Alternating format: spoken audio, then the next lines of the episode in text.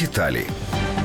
Модульні містечка були встановлені в семи містах України в першій половині 2015 року. П'ять в Дніпропетровській області, по одному в Харкові і Запоріжжі. Згідно документації, в них може розміститися до 3,5 тисяч людей. Містечко складається з кількох одноповерхових будинків. Вони зібрані з блок-контейнерів, які візуально схожі на будівельні вагончики. Є модулі для проживання сімей. Це невеликі двокімнатні приміщення з однією прохідною кімнатою. У ньому є кухня і санвузол з ванною. Такі будиночки розраховані на 8 осіб. Є будинки гуртожитки коридорного типу з прямокутними вузькими кімнатами площею 15 квадратних метрів. Кожна кімната розрахована на чотирьох людей. У гуртожитках загальна кухня, їдальня, на кілька кімнат суміжний санвузол і душова. Свого часу містечка були укомплектовані меблями, побутовою технікою, постільною білизною, а також засобами гігієни. На його території також знаходяться модулі пральні з пральними і сушильними машинами. У той же час в модульних будинках не передбачені системи вентиляції, тому взимку збирається конденсат. Немає також кондиціонерів, що відчутно у спекотну пору року. Самі модулі стоять не на фундаменті. Модульні будинки були надані урядом Німеччини і встановлені німецькою організацією ГІС. За задумом містечка повинні були стати місцем тимчасового проживання, де людина могла б зупинитися на короткий час, поки шукає роботу і інші варіанти житла. Але по факту для багатьох містечко стало постійним місцем проживання. У компанії ГІС уточнюють, що термін експлуатації модульних будинків становить три роки. В ідеальних умовах цей термін може бути збільшений до п'яти років.